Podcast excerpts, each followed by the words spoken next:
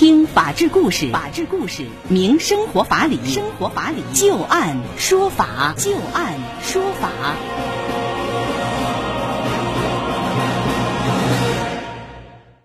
北京时间的十八点零三分，您现在正在关注收听的是石家庄广播电视台农村广播，在每天的傍晚六点到六点半为您带来的旧案说法。我是志金，我们会在每天的节目当中就一些真实发生的案例来邀请我们的法律顾问，帮助大家分析其中所蕴含的法理和人情。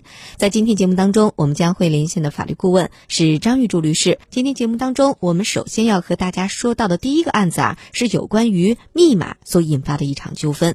在在银行开卡的时候，重庆市民刘先生以自己的出生日期作为密码，不想啊，竟然因为密码过于简单而开卡失败。刘先生不服，就以选择权和公平交易权被侵害为由，和银行对簿公堂。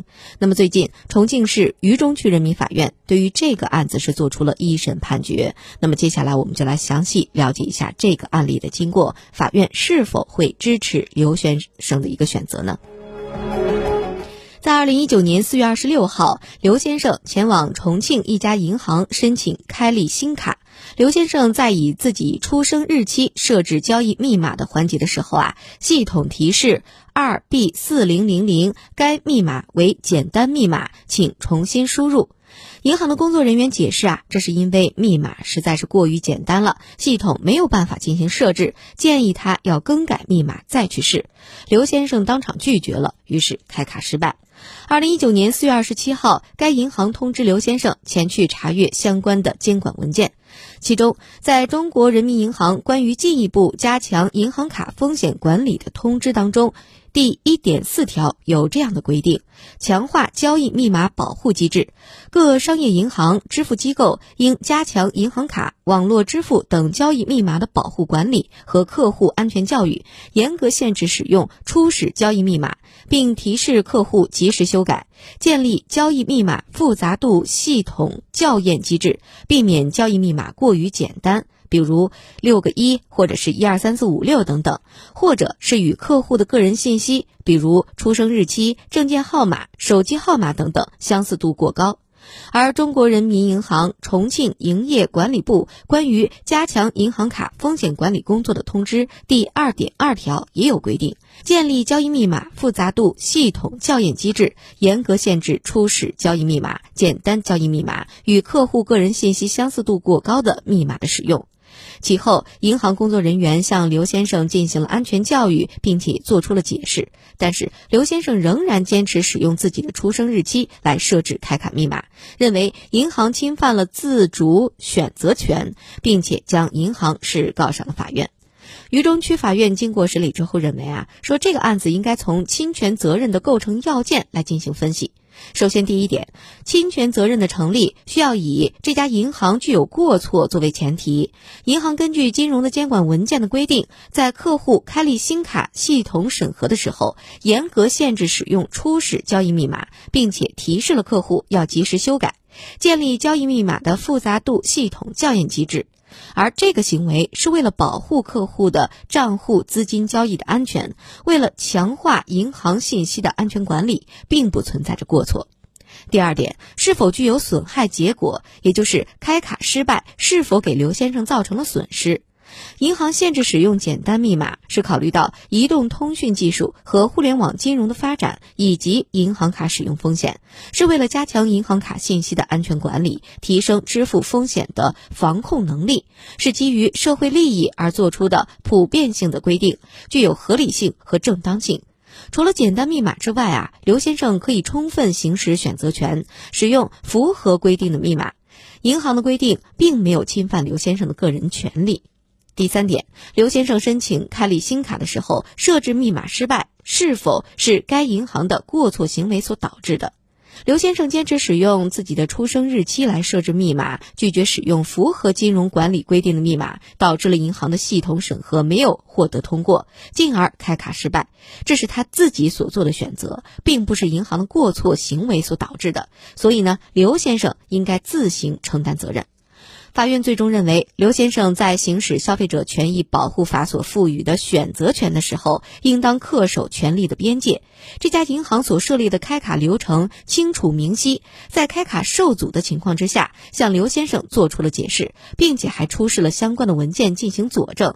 刘先生并没有举证证明这家银行卡有限制其知悉开立银行卡服务的真实情况，自主选择是否接受该银行开立银行卡卡服务以及强制交易的违法行为。那么，这家银行基于上述文件以及社会利益所做出的行为是正当的行为，并没有侵害到刘先生的选择权和公平交易权，因此，法院依法判决驳回原告刘先生的全部诉讼请求。那接下来，我们就来听一听张玉柱律师对于这个案子的分析和点评啊。我觉得他说从侵权角度来说这事儿啊，我觉得有点不太合适。嗯。是吧？为什么有点不太合适？这个我觉得还是从合同角度来说，应该比较合适。为什么这么讲呢？就是说，这个我们合同法啊有个规定，有个什么规定呢？就是说呢，像这个垄断企业，是吧？作为这个消费者呢，向你交易的时候，你不得拒绝。这个猛一说啊，我说我说不太好啊，猛一说我说不太好。呃，我们打个比方吧，说合同交易呢。是双方自愿的一个结果，但是呢，对于垄断行业，你不得拒绝消费者跟你进行交易。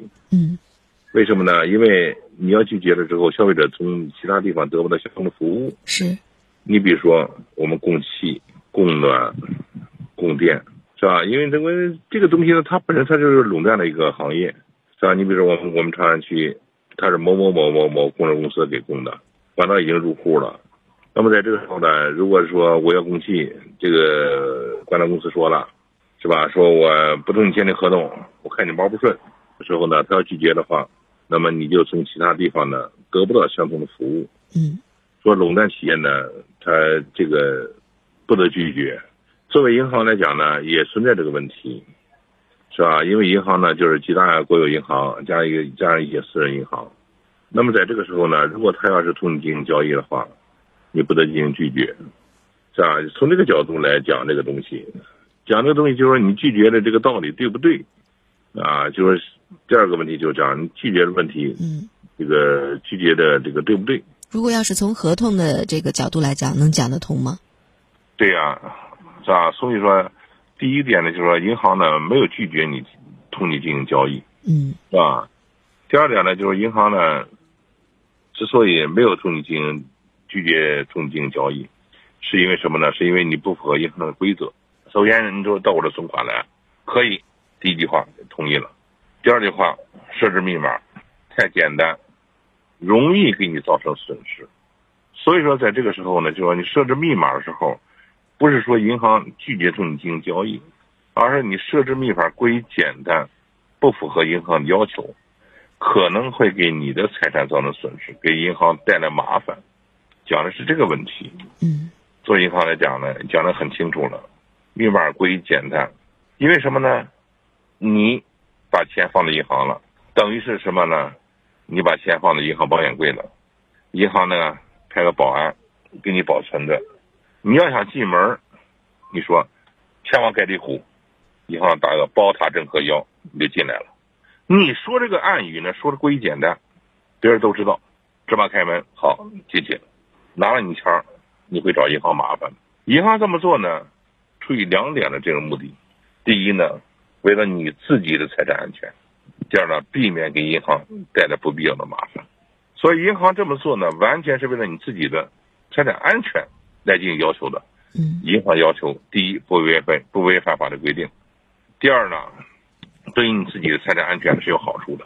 嗯，所以说你拒绝银行的这个要求，应该说。银行呢拒绝设置这种密码，那么。银行的要求应该是合理合法的。嗯，明白，张律师，您看在这个案子当中啊，银行拿出来的文件当中，呃，应该说是两个通知，呃，一个是中国人民银行关于进一步加强银行卡的风险管理的通知，另外呢，还有一个就是中国人民银行重庆营业管理部关于加强银行卡风险管理工作的通知。在一些行业内，他们这个所谓的通知或者是行业内的一些文件，它具有法律效力吗？就是。那种强制力吗？就比如说我要去一个假设是银行啊，他们又通知里边拿出其他的一些相关规定啊，可能不是开设银行卡密码的这个规定，但是其他的条款，我觉得这个条款不合理，但是呢，它这个条款又出现在他们的通知当中了，这个通知它具有一个什么样的效力呢？其实你再问一个问题，说一句话就说清楚了。嗯，银行内部的规定，对于外边人或者说对于第三者来讲，有没有效？嗯，对，对吧？是。其实银行内部的规定呢，是规范自己的这种行为，对于第三者来讲呢，应该说百万不管。但是呢，银行内部的这个规定符合法律的强制性规定的话，你第三者不得拒绝。说白了，就在就在说这么个问题。那这个它矛盾吗？不矛盾，不矛盾。比如，它对于我又没有效力，但是我还不能拒绝。你首先说它符合不符合法律规定？如果是符合的话，哎，符合法律规定，对你来说这有效了，你不得拒绝。说不符合法律规定，这很显然这就不行了。你比如说，说我们学校现在招生了，说本片区以外的人不得报名。嗯，外边片区以外的，你到这报名来了，需要拒绝行不行呢？完全可以，因为他这个规定呢符合教育部的规定，对吧？明白。如果你你再写一个说，本片区以内的，身高低于一米五五的，不得报名，行不行呢？不行了吧？嗯，对吧？嗯，啊，为什么呢？因为你这个不符合法律规定，还得符合法律规定。像他这个说，我银行加强我内部管理，他这是一种管理上的行为。嗯。为了保护你的财产安全，他不违反法律规定，这种情况下，你必须你要遵守了。